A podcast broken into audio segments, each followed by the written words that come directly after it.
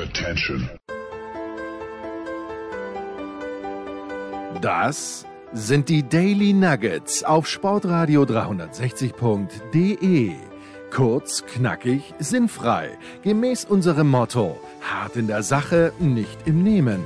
Heute mit Andreas Renner und seiner Liebe zum Vinyl.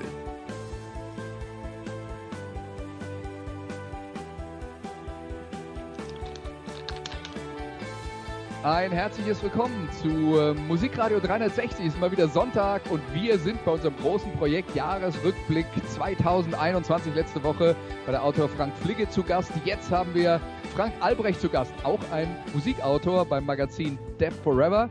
Da geht es natürlich hauptsächlich um äh, Heavy Metal und Frank hat äh, uns seine Lieblingsalben 2021 mitgebracht, seine fünf Lieblingsalben und dann noch einen kleinen Bonussong am Ende.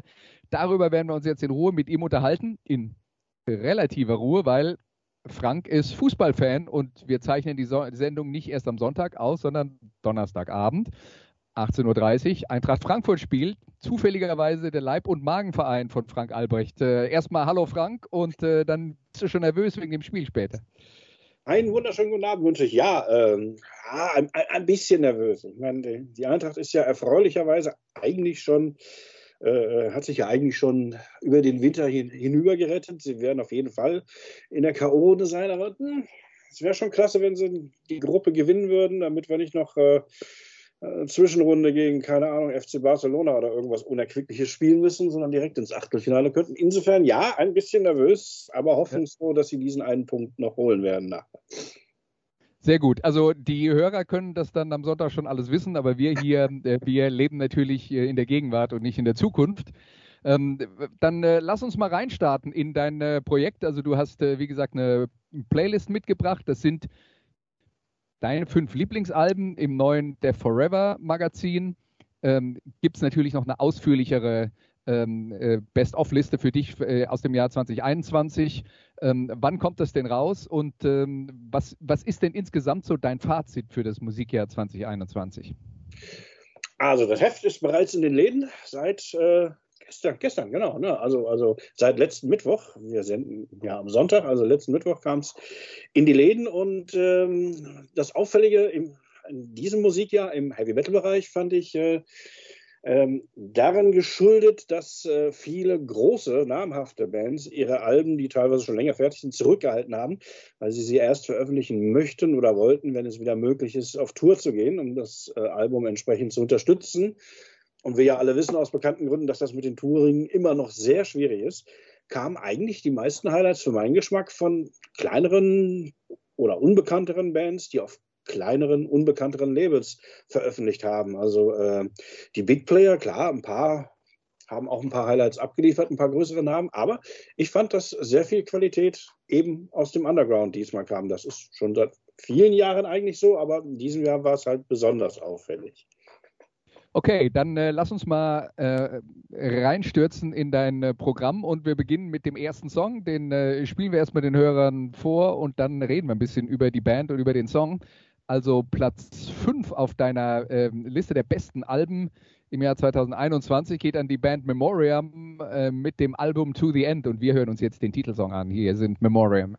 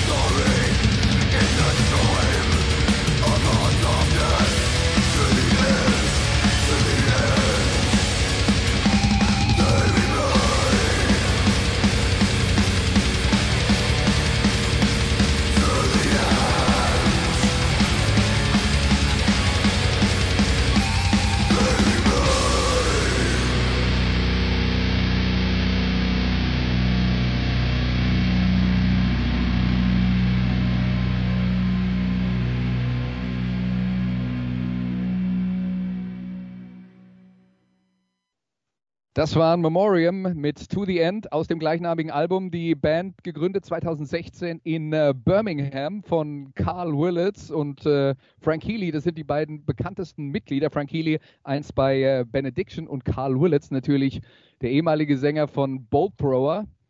Bolt Thrower im Bereich äh, Death Metal äh, vielleicht die größte Legende überhaupt. Eine Band, die sich auch immer so ein bisschen dem Musikgeschäft und dem Business entzogen hat, ihr eigenes Ding gemacht hat, sich vor ein paar Jahren aufgelöst hat, weil sie gesagt haben, na, wir glauben nicht, dass wir da nochmal eine Platte aufnehmen können, die das übertrifft, was wir ähm, äh, zuletzt aufgenommen haben. Und äh, dann ist dann auch äh, zwischenzeitlich der Schlagzeuger gestorben. Also ein Comeback von Bolt Thrower steht nicht wirklich zu erwarten.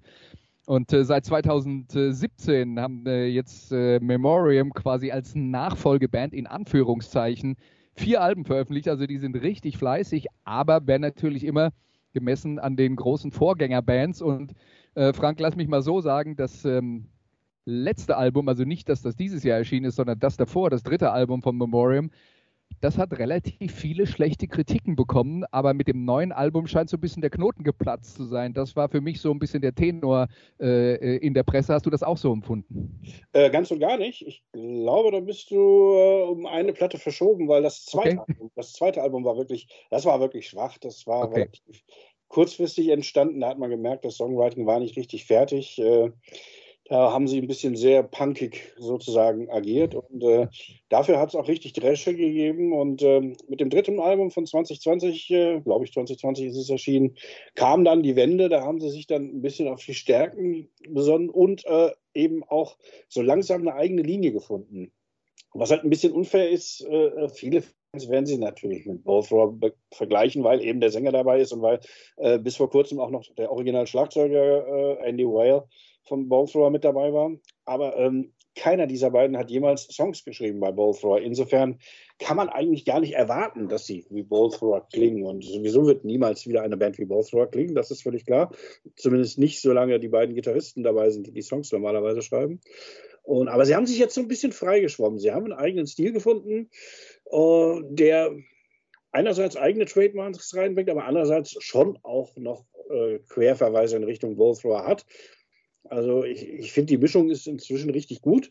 Und ähm, ich habe den Song jetzt hier ausgewählt, weil ich zu meiner Schande gestehen muss, dass Memoriam eigentlich in meine Top 20 des Jahres gehört hätten. Ich aber vergessen habe, sie beim Death Forever zu nennen, schlichtweg, weil ich gedacht habe, das Album wäre schon 2020 gekommen. Ist mir natürlich sehr peinlich, aber äh, ja, ist eine ganz tolle Platte, definitiv.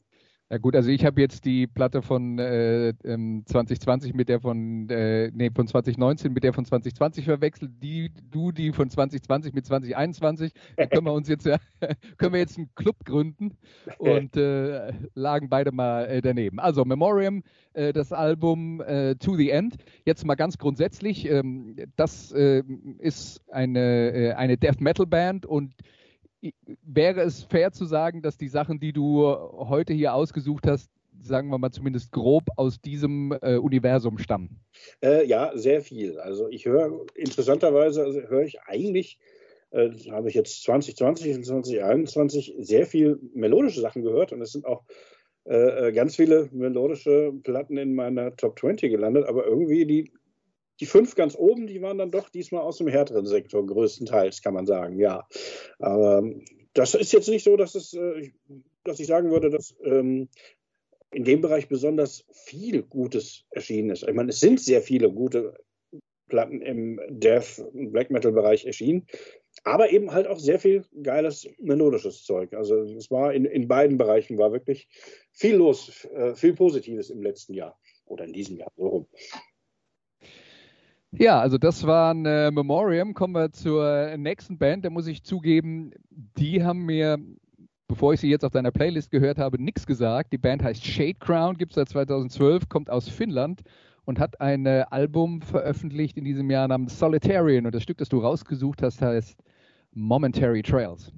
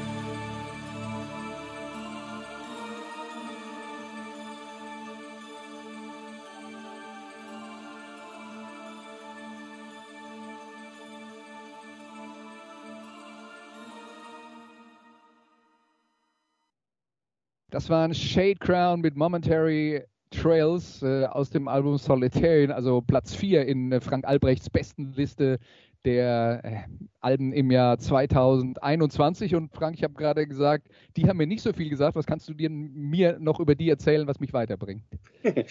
Ehrlich gesagt auch gar nicht mal so viel. Also ähm, ich wusste wohl, ne, das ist die dritte Platte von denen. Äh, äh die ersten beiden hatte ich auch gehört, in, äh, quasi äh, zwangsläufig, weil ich ja ähm, eben 30 Jahre lang hauptberuflich Redakteur einer Musikzeitschrift war, in diesem Fall Dead Forever, und die Platten halt natürlich auch zugeschickt bekommen habe und zumindest immer mal reingehört habe. Die ersten beiden Platten waren auch so, wo ich sage, oh ja, ganz, ganz gut, ja, aber äh, noch nicht der ganz große Wurf, aber da ist Potenzial, kann man sich wohl anhören. Und jetzt mit dem Album, finde ich, haben sie einen riesigen Schritt gemacht. Das ist so gut, das hat so dieses, diese Art von Melodieführung, das kriegen irgendwie nur Finn hin, diese, diese Melancholie mit diesen äh, äh, Melodien dazu, mit einem Schuss auch der äh, äh, finnischen Folklore mit drin, aber auch ganz viele so Sachen, Paradise Lost, Amorphis, Lake of Tears, so die Geschichten. Also ein sehr guter Mix, ein sehr eingängiger Mix und äh, man kriegt irgendwie, das, das ist so richtig Gänsehautmusik. Ne? Schön im November, dunkel draußen, man trinkt ein Glas Wein oder ein Glas Bier oder was auch immer und sitzt auf der Couch und hört diese Platte, am besten auch noch über Kopfhörer großartig. Das ist, das ist so eine richtige Winterplatte, glaube ich. Ja, Herbst-Winterplatte, definitiv. Ja, also was sollte auch sonst aus Finnland kommen? Also wenn die anfangen, Sommerplatten zu machen, mache ich mir Sorgen. ja, ich habe ich hab sie für die aktuelle Ausgabe auch interviewt. Äh, also den Keyboarder, der dort der äh, Bandkopf ist und auch die Songs schreibt. Äh, fand ich lustig, dass der hat irgendwie dem finnischen Klischee auch total entsprochen. Also äh, eher schweigsam, also er hat nicht gerade wie ein Wasserfall geredet. Ich glaube, wir haben 18 Minuten Interview gehabt und ich habe irgendwie 20 Fragen durchgeballert. Also das ging relativ, aber nicht unsympathisch dabei. Man hat nicht so das Gefühl, nö, der hat keinen Bock zu reden, aber na, sie sind halt Finnen. Ne? Sprechen mit ihrer Musik. Also das sind äh, Shake Crown auf Platz 4, in Franks besten Liste auf Platz 3 eine Klassikerband aus dem äh, Bereich, nämlich Carcass mit ihrem neuen Album Torn Arteries und das Stück, das wir jetzt anhören, heißt Kelly's Meat Emporium.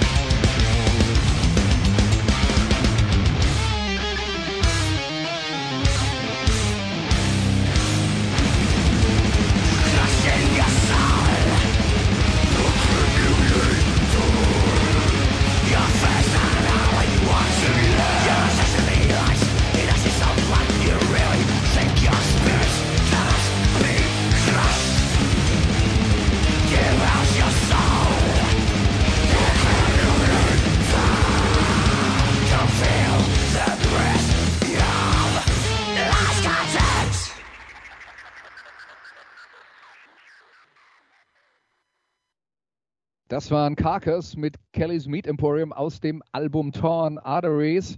Carcass, ja, eine Klassikerband, kann man sagen. Gegründet 1986 in äh, Liverpool. Zwei Mitglieder sind heute noch dabei: Gesanger und Bass Jeff Walker und die äh, Gitarrist Bill Steer. Zu Beginn war das eine Band, die eigentlich in die Kategorie Grindcore ähm, äh, einsortiert wurde, zusammen mit Napalm Death, deren äh, Debütalbum Scum, also auch beide äh, Musiker, die da bis heute jetzt noch bei Carcass dabei sind, ähm, äh, beteiligt waren. Sie haben selbst 1988 ihr erstes Album gemacht namens Reek of Putrefaction.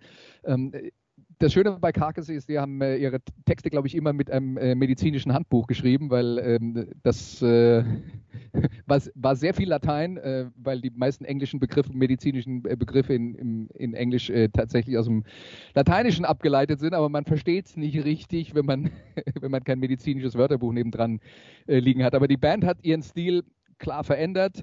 Ist in Richtung Death Metal gegangen mit ihrem Album Hardwork 1993 haben sie nochmal die, die Richtung deutlich geändert. Da war noch Michael ähm, Amott, der schwedische Gitarrist, äh, der inzwischen bei Arch Enemy zum Beispiel äh, aktiv ist, mit dabei.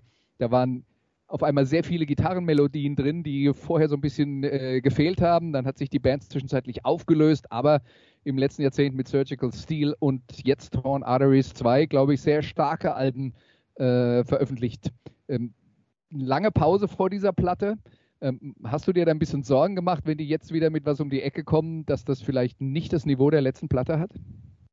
Nö, eigentlich nicht, weil äh, äh lange Pause muss ja nicht immer ein schlechtes Zeichen sein. Man kann, kann ja auch einfach bedeuten, dass sie sehr lange an dem Album gefeilt haben.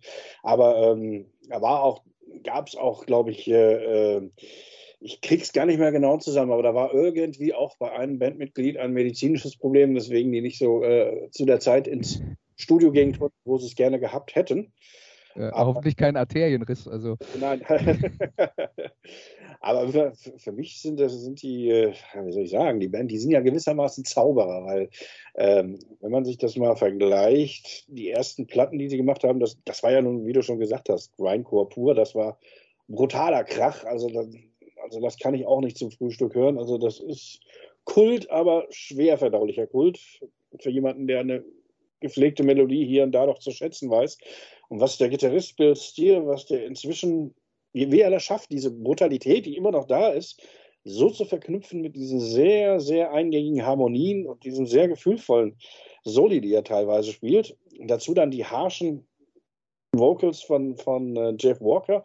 Das ist ein sehr, sehr originelles äh, Stil, äh, äh eine sehr, sehr originelle Stilmixtur. Und es gibt auch kaum Bands, die, die dem nacheifern, die, die das einfach können. Weil normalerweise ist ja so, jede Band, die irgendwie Erfolg hat, findet irgendwann äh, Nachahmer, Nacheiferer. Aber diesen Stil so hinzukriegen, habe ich noch nicht allzu viele Bands gehört, die das hinbekommen haben, weil das, das ist schon eine besondere Mischung, die die hinkriegen. Ich erstaunt mich jedes Mal aufs Neue. Und äh, ja, Town Arteries ist, finde ich, nach Hardwork ihr bestes Album, was sie je gemacht haben. Da sind eigentlich nur Hits drauf, also was man so unter Hits im Death Metal Bereich versteht. Jetzt nichts für WDR 5, also ja. ja. Ist schon klar. Und ich glaube, äh, die, die, die Hörer, die, nicht viel Death Metal hören, müssen sich vielleicht auch ein bisschen dran gewöhnen, dass äh, da war Shade Crown jetzt vielleicht auch so ein bisschen eine Ausnahme, weil das ja dann äh, eine äh, eingängige Gesangsmelodie war, auch wenn der Gesang nicht klar und sauber war, sondern äh, eher gegrowlt, aber äh, bei Carcass kommt der Gesang ja dann tatsächlich eben nicht über, die, über den Gesang oder ganz selten über den Gesang und wenn, dann ähm, sind die Gitarren halt dafür zuständig. Richtig, und dann haben die halt auch noch einen unfassbar guten Schlagzeuger, der jedes kleinste Loch irgendwie zufüllt, aber ohne sich so in den Vordergrund zu drängen. Aber wenn du, wenn du das über Kopfhörer hörst, was der da im Hintergrund so alles zaubert, genial. Also das, das Talent möchte ich gerne haben. ja, dann wärst du Schlagzeuger bei Carcass vielleicht und äh, die, du hast gesagt, äh, wenn eine Band erfolgreich ist, ähm, kannst du das für uns mal so ein bisschen in ein Verhältnis setzen? Äh, eine Band wie Carcass ähm, erfolgreich, also so erfolgreich zum Beispiel, dass sie äh, auf dem Festival, das dein äh, ehemaliges Magazin, für das du früher geschrieben hast, äh, das Rock Hard, die hatten die zum Beispiel mal als Headliner gebucht auf ihrem, ihrem Festival Level an einem Tag. Also das war die Nummer 1 Band auf der, äh, auf der Liste. Aber äh, von, von was für ähm, Plattenverkäufen reden wir da äh, früher und heute? Was bedeutet das denn erfolgreich auf diesem Level, wenn man eine, eine erfolgreiche Death Metal Band ist? Also kann man früher und heute erstmal ein Ding schlecht vergleichen. Also ich glaube, von Hardwork habe ich mal gehört, ob das jetzt stimmt, ist jetzt ohne Gewehr, aber ich habe mal gehört, dass die in Deutschland so in ihren, äh, äh in ihren besten Zeiten, da sollen die mal 60.000 Kopien damals abgesetzt haben von Hardwork. Das, war, das waren die 90er, als die Menschen noch physikalische Tonträger gekauft haben. Heute ist es ja sehr viel schwieriger zu messen. Ich glaube, wenn heute eine Band fünfstellige Verkaufszahlen hat, dann, dann, sind sie schon fast Giganten. Ich glaube, heute misst man es eher daran, wie viele Leute zu den Konzerten der Band kommen. Und äh, Carcass ist eine Band, äh, wenn die als Headliner spielen, die, ich würde sagen, weltweit, äh, äh also ziehen die immer noch locker, sage ich mal, 6, 7, 800 Leute am Abend. In manchen Regionen sicherlich noch mehr. Und das musst du erstmal schaffen. Also das, das würde ich unter erfolgreiche Band irgendwie einsortieren, ja, doch. Mhm. Also das würde, wenn wir dann so 600, 700 Leute sagen, das sind dann äh, mittelgroße bis große Clubs, so in der Kategorie könnte man es vielleicht einsortieren. Wollte gerade sagen, so zur absoluten Glanzzeit in den 90ern haben sie vielleicht auch mal bis zu 1500 geschafft, aber viel mehr wird für, für eine klassische Death Metal Band kaum möglich sein. Also wenige Ausnahmen mal ausgeklammert. Aber das ist so die Größe, was man so, glaube ich, als Death Metal Band erreichen kann. Mhm. Tja, also soweit Carcass und jetzt kommen wir zu ähm, einer Band aus Frankreich. Äh, Platz 2 in deiner Liste der besten Alben dieses Jahres. Das Album heißt 42, die Band heißt Gojira und das Stück, das du ausgesucht hast, ist Amazonia.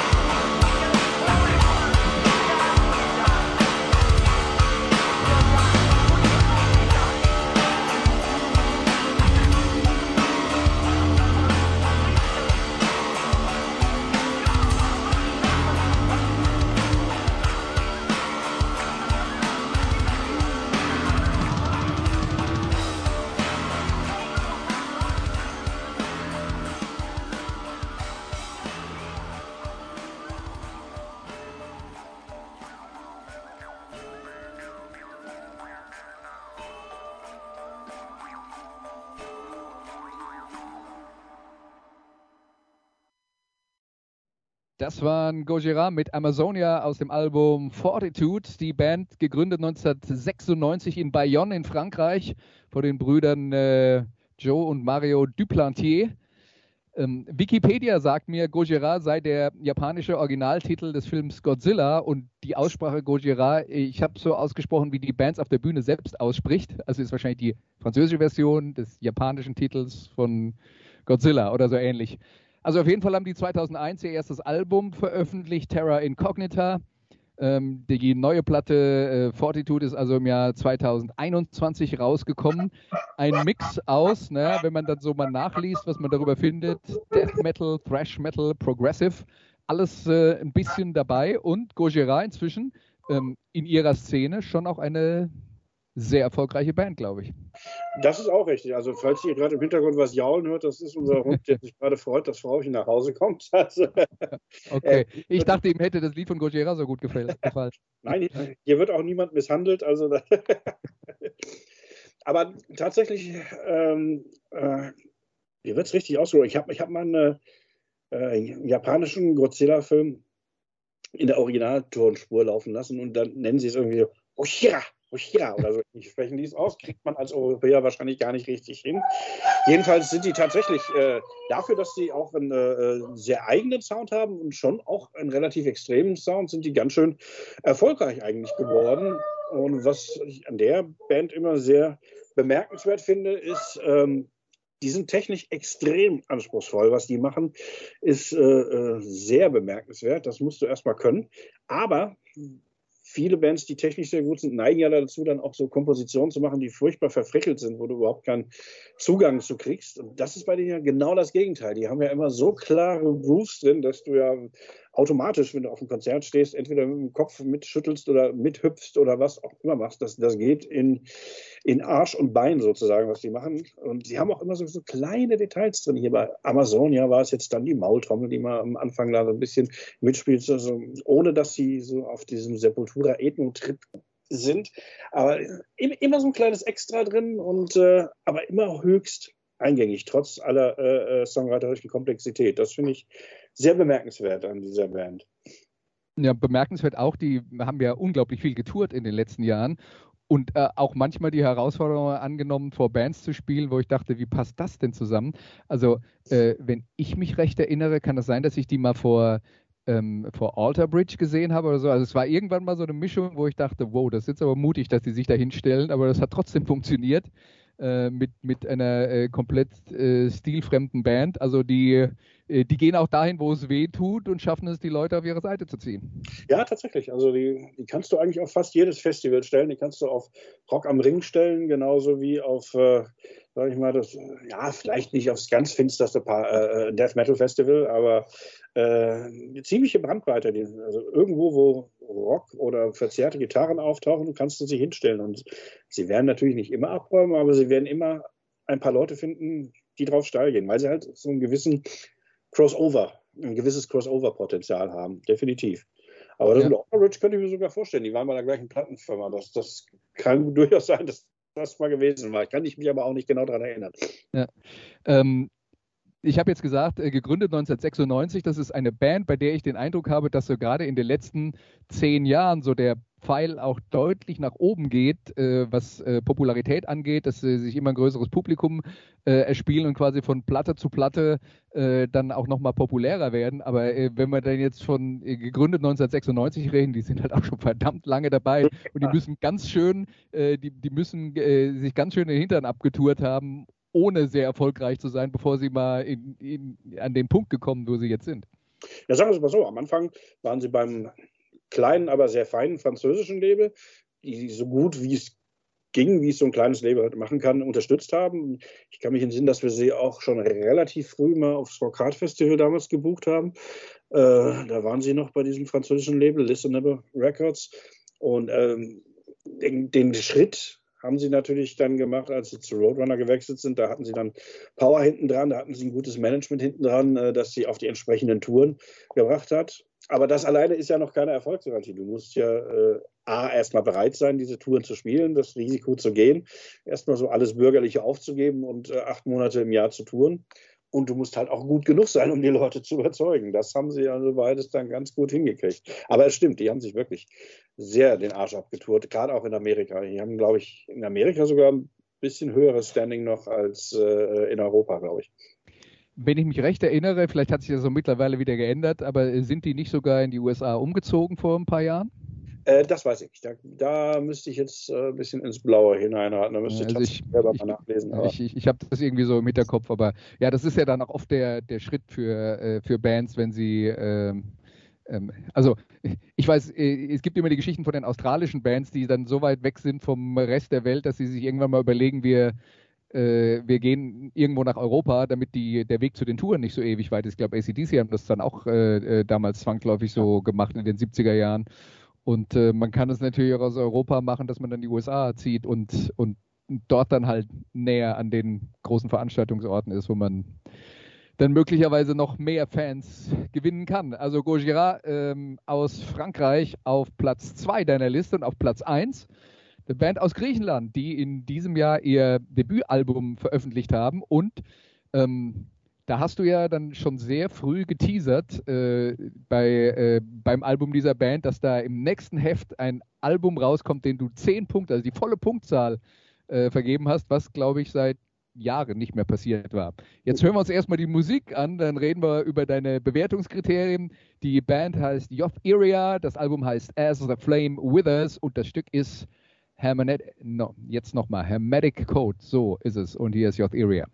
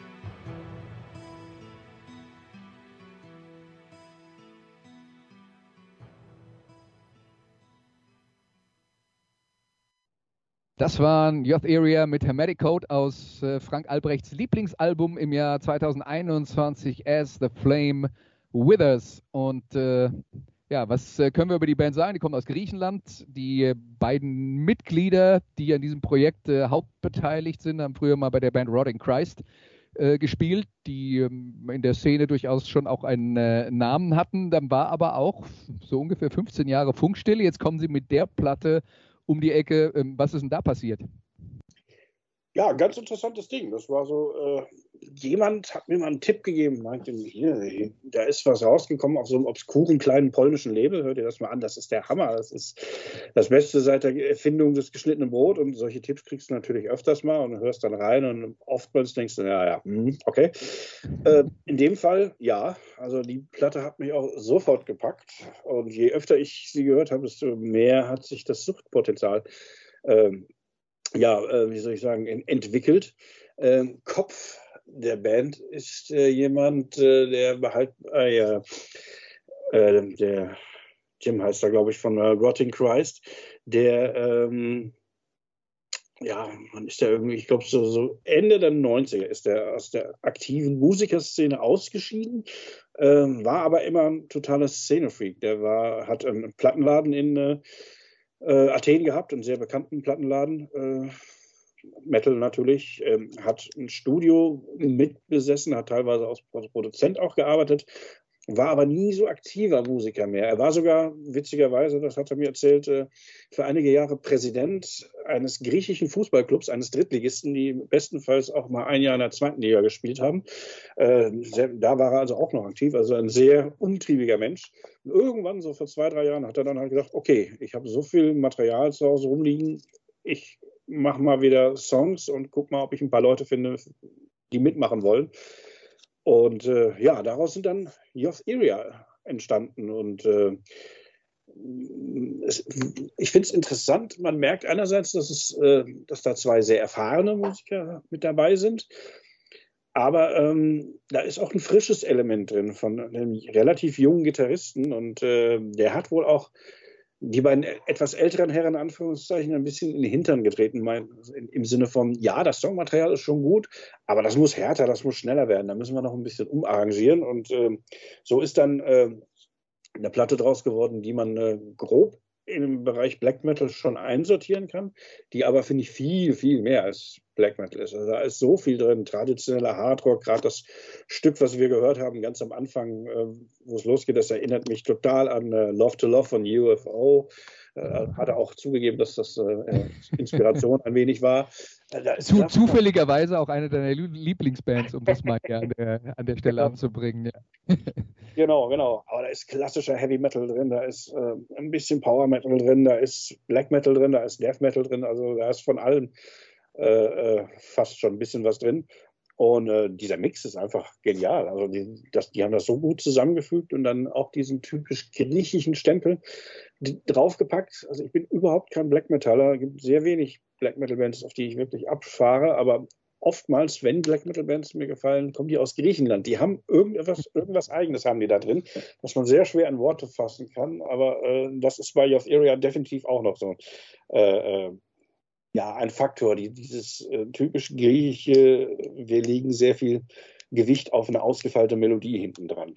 Ja, und ich meine, ich habe auch als eine Kategorisierung für die Band gelesen, melodischer Black Metal und jetzt kann man dann mal, ohne da, das äh, Böse zu meinen, aber Black Metal und melodisch ist ja jetzt nicht zwangsläufig eine Einheit.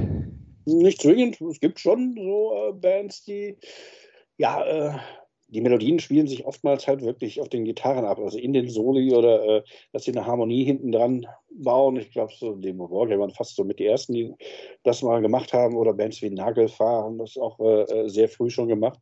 Aber natürlich, äh, das, der Gesamtapproach ist natürlich schon äh, äh, Keule. Also Black Metal ist schon extrem und schnell. Aber eben, wie gesagt, im Laufe der Jahrzehnte, muss man ja jetzt schon sagen, seit den 90ern hat sich da natürlich auch eine Spielart entwickelt, äh, die viel mit klassischen Hardrock-Elementen auch arbeitet und da auch eben ein gewisses Gewicht auf die Melodien legt. Hm. Jetzt äh, kommen wir zurück zu äh, ein Zehn-Punkte-Album. Äh, das ähm, das ist die Höchstwertung, die im Death Forever vergebt für, äh, für Alben. Und du hast äh, jahrelang keine zehn Punkte mehr vergeben. Was war denn die letzte Platte, die dir zehn Punkte wert war? Das war das vorletzte Album von Cannibal Corpse. Die hat damals auch eine 10 bekommen, Red Before Black. Die fand ich in ihrer Machart auch, äh, also besser kann man diese Art von Musik nicht machen, fand ich. Also da war alles rund. Aber es stimmt natürlich eine, eine 10-Punkte-Kritik, äh, vor allen Dingen, wenn du äh, äh, in Anführungszeichen so ein alter Sack bist wie ich, dann du gehst nicht so schnell raus mit 10 Punkten. Das war früher vielleicht mal anders. Man war begeisterungsfähiger. Hat, ja, weiß ich nicht, aber man hat. Ja, ja, man hat noch nicht alles gehört gehabt, vielleicht. Ja. Genau, man hat noch nicht alles gehört. Also heute äh, tendierst du ja immer dazu, vergleichst es mit den Klassikern aus den 80ern, aus den 90ern, was natürlich nicht ganz fair ist, weil du hörst ja Musik inzwischen ganz anders, als du es noch in den 80ern oder 90ern gehört hast, wo alles noch frisch und unentdeckt war. Und äh, ja, heute ist es ja, ja, jetzt übertrieben gesagt, so nach dem Motto, schon alles gesehen, schon alles gehört. Was natürlich auch nicht richtig ist, aber äh, ja, es ist, es ist immer noch, äh, ich sag mal, es ist immer noch leicht, mich für ein Thema zu, zu begeistern für eine Platte. Aber eine 10, das überlegt man sich schon 30 äh, Mal, bevor man die, die, die 10 rausgibt. es muss okay. ja standhalten gegenüber so manchen Klassiker. Und du überlegst dann, hättest du diese Platte vor 20 Jahren gehört, wärst du da auch so begeistert gewesen? Wärst du noch begeisterter gewesen? Wenn du das mit Ja beantwortest, dann hat es die 10 auf jeden Fall dann auch schon verdient. Ja ich weiß nicht, ob wir da schon mal drüber geredet haben, aber es ist natürlich auch, wenn wir das jetzt mit den Zeiten in den 80er, 90er Jahren vergleichen, man muss ja mal äh, klar sagen, dass äh, die Entwicklung im Heavy Metal ähm, von, sagen wir mal, von so Sachen wie Iron Maiden äh, über Judas Priest als äh, Speerspitze des Heavy Metal. Dann kam Thrash, der das Ganze extremer gemacht hat. Dann kam Death Metal, der nochmal eine äh, neue Art von Extremität gebracht hat. Dann kam äh, halbwegs zeitgleich äh, und sich überschneidend auch Black Metal ähm, der, was das Tempo angeht, dann nochmal die Extreme ausgelotet hat. Aber wir haben ja doch tatsächlich, nicht nur im Metal-Bereich, das ist jetzt nur ein Beispiel, sagen wir mal Ende der 90er äh, oder ähm, ähm, haben wir ja wirklich die Extreme eigentlich alle ausgelotet gehabt es gab ja nicht mehr die Möglichkeiten, noch irgendwas zu steigern, während in den 80er Jahren, weiß ich noch, da kommen die Platten von Metallica und Venom raus und Leute sagen, wow, das ist so schnell, aber das habe ich ja noch nie gehört. Ja. Ja, das, das, ist einfach, das, dieses Gefühl können wir nie wieder kreieren, weil das gibt es ja alles schon. Ja, und die, die Extreme sind ausgelotet. Ich habe jetzt über Metal geredet. Man kann genauso über über Tanzmusik reden, wo man dann sagt, naja, also Techno-Musik ist halt wirklich das extrem zu Ende gedacht. Was willst du denn da jetzt noch machen, um das zu toppen? Wo du es sowieso schon nur noch auf den Rhythmus reduziert, reduziert hast und da ist sonst nichts mehr. Ja, also äh, die, diese, diese Sachen, wo man dann sagt, wow, das höre ich jetzt zum ersten Mal, so wie es ist, ist halt immer schwieriger und wenn überhaupt, dann kommt das aus irgendeiner Mixtur zustande von Sachen, die schon da sind. Ja, ist richtig. Du könntest Metal vielleicht, wenn du die Extreme ausreizen willst, könntest du vielleicht noch Metal mit Free Jazz und extrem Industrial kombinieren. Ich weiß nicht, ob das irgendjemand hören wollte, aber äh, das wäre auf jeden Fall auch eine sehr extreme Mischung, aber äh, vermutlich auch sehr schwer verdaulich. Aber das stimmt schon. Ich meine, Hardcore Techno, äh, viel kannst du den, das reine Rhythmusgeboller nicht ausreizen und äh, ich glaube, viel schneller und extremer als im Black Metal kannst du auch nicht mehr spielen. Das stimmt schon. Also dieses höher, schneller, weiter, äh, das, das ist definitiv ausgereizt langsam. Wahrscheinlich ist deswegen auch wieder zuletzt wieder eine, eine stärkere Rückwärts, Rückwärtsbewegung. Äh, äh, kommt, ist ja alles immer in Zirkeln, es kommt ja alles irgendwann wieder. So dass eine Zeit lang war dieser 80er-Kram wieder sehr populär. Jetzt zeichnet sich so ein bisschen ab, dass äh, 90er wiederkommt, so ein bisschen mit und so Sachen, Bands, die so ein bisschen im Fahrwasser von so Type und Negative Sentence oder sowas äh, äh, schippern, äh, da tut sich auch wieder was. Also alles, alles kommt wieder irgendwann. Ja, äh, aber das gilt nicht nur für die Musik, das gilt auch für die Mode und äh, ja. Schnurrbärte kommen auch immer regelmäßig wieder.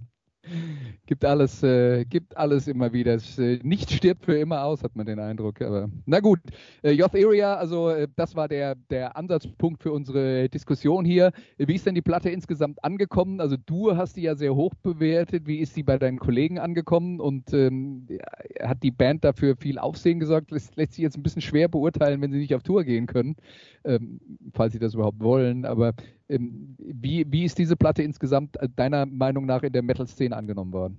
Äh, sehr, sehr gut. Also äh, zum einen, also ich weiß, äh, einige Kollegen haben die Platte auch in ihren Top 20 Listen dieses Jahr drin gehabt, aber was natürlich viel äh, mehr zählt, ist die Tatsache, dass ähm, das Leben, also das Vinyl war sehr schnell aus, ausverkauft. Die haben, glaube ich, dreimal Vinyl nachgepresst. Die äh, CD war auch eine Zeit lang nicht zu kriegen, also die mussten mehrfach nachpressen. Nun sind die jetzt natürlich nicht mit 5000er Auflagen rausgegangen, aber ich glaube, äh, ordentliche vierstellige Zahlen, alles zusammengerechnet, sind inzwischen jetzt schon zusammengekommen und äh, Merchandise sieht man auch immer wieder mal jetzt inzwischen Leute, die mit Off Area Merchandise rumlaufen. Also die haben schon einen Eindruck hinterlassen. Und ich würde mich nicht wundern, wenn die sehr bald bei einem äh, etablierteren, bekannteren Label unterschreiben werden, weil dieses kleine polnische Label wird sie wahrscheinlich auf Dauer äh, äh, nicht weiterbringen können. Äh, spielen wollen die wohl auch. Ich glaube, ist das dieses Wochenende, aber es gibt in Berlin ein Festival, wo sie tatsächlich ihren ersten Auftritt außerhalb von Griechenland spielen. Wenn das nicht auch Corona zum Opfer gefallen ist, da bin ich mir jetzt nicht ganz sicher. Aber da gibt es so ein Black Metal Festival, wo die äh, spielen sollten. Und äh, der Jim hatte seinerzeit im Interview auch gesagt, also definitiv möchten sie live spielen. Also vielleicht jetzt nicht äh, äh vier Monate im Jahr auf Tour sein, aber auf jeden Fall kleinere Tourneen, Festivals und so weiter. Da möchten sie schon äh, aktiv sein. Okay, dann werden wir das äh, interessiert beobachten und äh, haben jetzt noch einen Bonussong, weil was soll jetzt nach der Nummer 1 noch kommen auf deiner Liste? Naja, eine Platte, die nicht auf deiner Liste gelandet ist, aber ein Song, der dir trotzdem sehr gut gefallen hat, von der Band Cryptcrawler hier ist Future Usurper.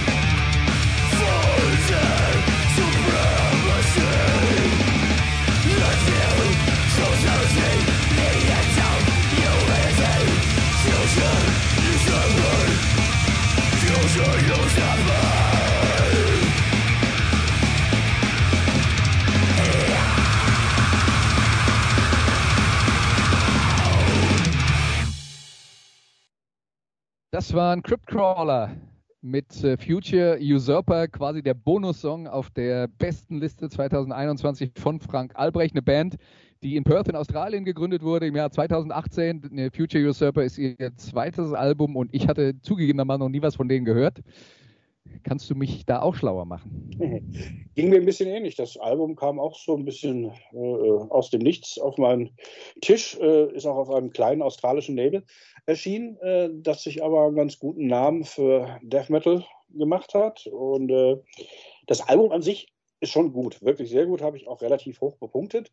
Aber es hat so zwei, drei kleine Hänger hat es drin. Deswegen hat es nicht in meine Top 20 geschafft. Aber ich fand diesen Titeltrack, finde ich so geil. Also es war eigentlich fast mein Lieblingsstück, oder nicht nur fast, das ist mein Lieblingsstück im Bereich Trash und Death Metal äh, aus diesem Jahr. Ich finde, das, das ist so mit, mit dem kleinen, mit der kleinen Slayer-Reminiszenz am Anfang und dann wirklich die schöne Double Bass Death Metal Keule hinten dran. Das weiß nicht, das, das hat mich einfach vom äh, äh, Sitz gerissen, der Song. Und das kann ich mir auch richtig gut vorstellen, wie das auf dem äh, Festival oder äh, im Club, äh, wie die Leute dann da durchdrehen, wie die Circle Pits entstehen bei dem Song. Das, ja, das passt einfach. Also wenn, wenn die eine ganze Platte in dem Qualitätslevel machen würden, dann wäre nochmal wieder eine 10 fällig. Aber wie gesagt, ist schon eine sehr starke Platte, aber auch eine wirklich unbekannte Band. Äh, außerhalb von Australien. In Australien scheinen sie schon einen Namen zu haben. Und äh, leider ist es mir nicht gelungen, unserem Chefredakteur davon zu überzeugen, dass diese Band unbedingt eine Story bei uns im Heft kriegen muss. Aber äh, ja, wie gesagt, äh, tolle Platte mit kleinen Schönheitsfehlern und den Song fand ich einfach äh, so geil. Da dachte ich, den müssen wir noch mal vorstellen. Ja, ja also das ist, ist jetzt vielleicht der erste Schritt dazu, dass das dritte Album dann eine Story bei euch bekommt. ja, hoffentlich. Ja, also soweit die äh, besten Liste 2021 von Frank Albrecht. Jetzt abschließend noch die Frage an dich, Frank. Äh, wir haben jetzt hier ähm, deine Lieblingsplatten äh, kennengelernt. Äh, das ist jetzt alles Heavy Metal. Gibt es denn andere Sachen, die du dir anhörst, die nicht aus dem Bereich Heavy Metal kommen? Und wenn ja, was äh, hat dir denn da dieses Jahr gefallen? Oh, da hast du eine Schwachstelle bei mir entdeckt. Weil, nein, nein, also ich höre immer noch gerne auch mal äh, gute Popmusik aus den 80ern und 90ern. Ich glaube allerdings tatsächlich, dass in den 80ern und 90ern sehr viel bessere Musik in dem Bereich gemacht wurde. Da bin ich, ich mag dieses früher war alles besser eigentlich nicht, aber in dem Bereich finde ich schon. Ähm, ich glaube, das einzige Nicht-Metal-Album, was ich mir dieses Jahr gekauft habe, war aus alter Nostalgie das neue Album von Gary Newman, Intruder. Mhm. Was mir auch ganz gut gefällt. Äh, von dem habe ich also die alten Werke eigentlich alle und höre sie auch immer noch regelmäßig. Also, wie gesagt, so Sachen wie Peter Gabriel oder auch The Police oder Queen oder, wenn man Queen als Pop bezeichnen möchte, Cubeway Army, Orchestra Nervous in the Dark, solche Sachen höre ich immer noch gerne, aber ich entdecke sowas äh, heutzutage nicht mehr, weil man auch nicht so drinsteckt und ich stelle fest, äh, wenn ich in meinem Hauptjob bei der Arbeit bin, läuft im Büro meistens Radio und äh, oftmals ist es äh, WDR und ich irgendwie, entweder gibt es keine neuen Songs oder sie spielen seit einem Jahr wirklich immer die gleichen Lieder. Und der Anteil an Songs, wo ich denke, okay, das ist ganz gut gemacht, ist, ja, finde ich schon erschreckend gering. Also manchmal, manchmal frage ich mich, ob das noch alles gemäß der Genfer Konvention ist, wenn man den ganzen Tag hört. Aber gut, ist ja alles Geschmackssache. Ne? Auf jeden Fall. Ja, Frank, dann äh, vielen Dank für deine Mitwirkung, dass du uns deine äh, Lieblingsalben im Jahr 2021 äh, vorgestellt hast. Vielen Dank ja. an alle Hörer, die mal wieder mit dabei waren. Äh, nächste Woche gibt es dann die nächste Folge von Musikradio 360. Wir werden uns noch bis Ende Januar mit Rückblicken auf das Jahr 2021 befassen. Also nochmal vielen Dank an alle und bis nächste Woche. Macht's gut. Tschüss. Das waren die Daily Nuggets auf sportradio 360.de. Ihr wollt uns unterstützen? Prächtige Idee! Einfach eine Mail an steilpass at sportradio 360.de schicken und ihr bekommt alle Infos. Und versäumt nicht die Big Show. Jeden Donnerstag neu.